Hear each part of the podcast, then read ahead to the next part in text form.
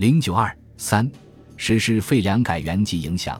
废粮改元是宋子文在货币单位方面进行的重大改革，但在实施步骤、日期问题上是较慎重的。如一九二八年春天，浙江省政府曾提出统一国币应先废粮改元案，经国民政府会议通过。同年召开的全国经济会议又决定于一九二九年七月一日实施废粮改元。而后召开的全国财政会议又通过应从速实行以七币制之统一的决定。宋子文一度有此考虑，但他清楚的知道，在统一的国币大量开铸之前，不宜匆忙宣布废粮改元。在实际过程中，以原上海造币厂为基础筹建中央造币厂，并非轻而易举，而分别向西方各国定制新国币模具。加以比较选择，也需花去不少时日，因此宋顶住了一些基于施行废粮改元的意见。例如，一九二九年九月，国民党中央执行委员会秘书处函转上海特别是执行委员会，呈请通令各海关税率改用国币为单位，以利商民一案，请财政部查照核办。而宋认为，我国币制复杂，各地不同，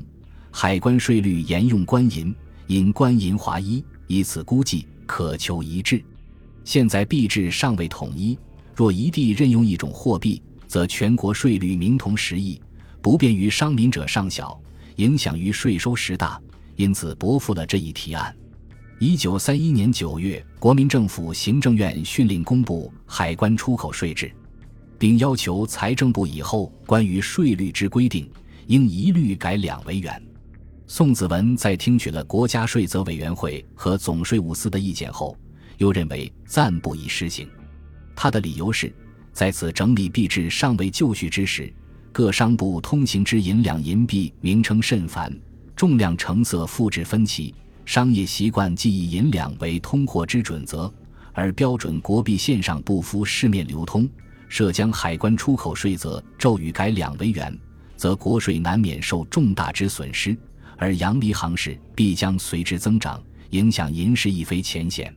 你请司将来修改规则时，标准国币业已推行，再行改定，属于国税商务两得其意。后因一九三一年长江发生大水灾，东北发生九一八事变，全国农工商各业均日趋凋敝，上海洋离骤跌，造成空前低潮，内陆城乡的银元涌进城市。一九三二年春。上海银元过剩，内地流进上海的银元达五千四百六十六万元，比以往加快。一般舆论也认为废粮改元时机已成熟。当时官商一致支持废粮改元的原因有三：银两的枯竭。自清末中国自铸银元后，银元不断铸造，银锭逐渐减少，内陆乡村银两基已绝迹，实际收复多改用虚银为记账单位。如上海之九八归元、天津之行化银、汉口之阳历银等，故废粮仅是停止以虚银为记账单位，使实际收支与记账单位趋于一致。银元的普及，银元数量不断增加，流通范围日趋广泛。据估计，一九二八年全国仅有六亿银元，到一九三三年，财政部估计流通的银元已高达十四亿元。用作准备金的银元有两亿元，共达十六亿元之多。由于银元普及，用途日广，举凡政府收入、盐税、公债、公司行号资产负债，莫不用银元计算。而在一九三三年中流通的银锭，据估计仅有一点五三亿上海两。充裕的银元为废粮改元提供方便。洋离的跌落。上海银元价格一向为各地银元价格的标准。一九三二年，上海一二八事变爆发，上海金融市场乃成瘫痪，内地钱庄无法前来结账。战事结束后，上海银行钱庄纷纷要求内地钱庄以现款清账，这样上海银元存量就大增。一九三一年底，上海白银存底仅为二点六六亿元。至年底，上海白银存底即达四点三八亿元，到一九三三年三月更达四点七二亿元。结果，上海因存银元量多而价格低落，内地因市面萧条，银元需要量小而价格低落。如一九三一年以前，阳离行情约为每元价七点三钱，即每百个银元值银七十三两。从一九三二年三月开始价格下降，到一九三二年八月，阳离跌至六点八三七五钱，造成六十余年来的最低价。当时银两与银元的溶解点为零点七一一五六四两，即铸造银元一元需七点一一五六四钱白银。阳离降至零点七两以下，就是银元一元折付银两的价格低于零点七两，这样银元一元的价格就低于它的成本价零点七一一五六四两，实属不正常。就葛莫新法则而言，两种货币若同时流通市面。价格高的将驱逐价格低的，阳离价值过分跌落，将使人民收藏银两而抛出银元，这样市场流通的银元就会更加充裕，实施废粮改元更有利于市场资金的流通。中央造币厂已完成整建，拥有每日铸造四十万个银元之生产能力，银元供应不成问题，为改元提供了条件。到一九三二年秋。废粮改元的条件已基本具备。是年七月七日，宋子文在上海召集银钱业代表谈话，说明废粮改元的原则：废除银两，完全采用银元，以统一币制。完全采用银元制度时，旧铸银元仍照旧使用。美元法价重量决定后，即开始铸造新币。上海钱庄闻讯后，即召开会议，并致函财政部。表示原则上同意废粮改元，但需假以时日，不应操之过急。因此，财政部又于当年秋间罗致上海中外金融界重要人员，组织废粮改元研究委员会进行研究。一九三三年三月一日，中央造币厂正式开铸统一标准的银元。同日，宋子文颁令。规定上海市面通用银两与银本位币换算率为归元七点一五钱和一元，并于三月十日起先从上海实行。三月十日这天，上海各业开始实行银元本位制，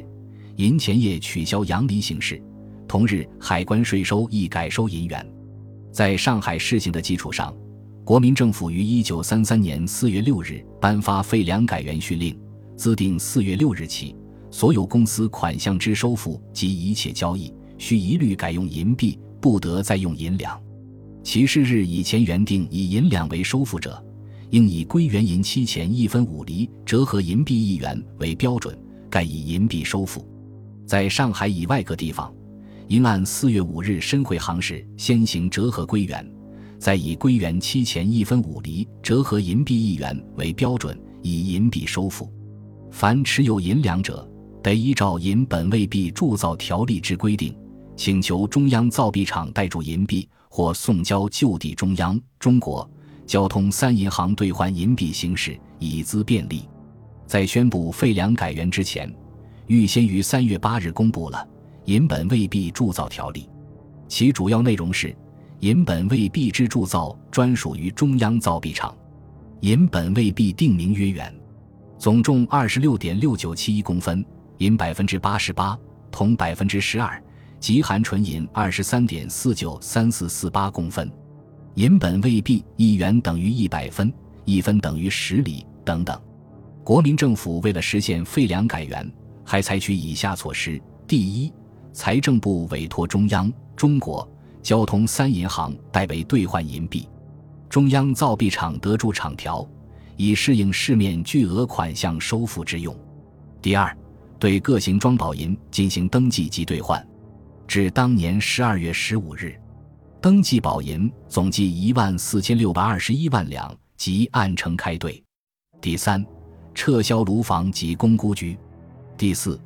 经国民政府财政部批准，暂设立冶金小炉，将碎杂银冶炼成银饼，送到中央银行估价兑换。中央造币厂成立后。财政部便聘请美国造币专家，原美国造币厂厂长罗伯特·格兰特担任造币厂的厂长和顾问，并有三位曾在美国费城造币厂受过训练的中国技师相助。同时，还成立中央造币厂审查委员会，审查铸币的重量和成色，以保证质量。造币厂所铸造新银元，查不出一个不合乎标准的。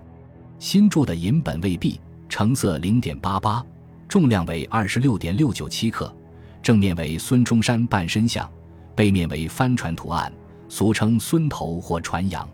旧银元有圆头龙羊等，在铸银元的同时，还铸造两种厂条，甲种为成色零点九九九的 A 字厂条，乙种为零点八八八的 B 字厂条，每条值一千银元。中央造币厂从一九三三年三月一日开始工作，到一九三五年六月三十日止，先后共造一亿三千三百万枚新银元和五千六百万元的银条。一九三五年十一月实施法币政策之后，新银元的鼓造工作仍旧进行，直至年底止。这样办既是对公众留恋用银情绪的一种安抚，又表示没有贬低银元价值的意图。法币改革后，至一九三六年下半年，又生产五亿元价值的币字银条。银两的废止，使中国完成了对币制的一次真正而有效的简化工作。一座拥有合格人员的现代化造币厂的存在，为铸币的基本改革扫清了道路。造币厂在一九三五年币制改革后，又集中力量铸造法币本位币一元以下的各种辅币。从一九三六年二月开始发行使用，中国币制改革能顺利成功，中央造币厂功不可没。废两改元的实施是中国币制现代化过程中的一个重要步骤。自明初以来，国内金融界、工商界便有废两用元之意，但由于国内事实上存在的政治上、经济上的分裂局面，各地成色、重量上参差不等的铸币未能统一。在商品流通领域中，特别是各省之间交易过程中，仍然需将银元换算成银两，这给社会经济生活带来了极大的不便。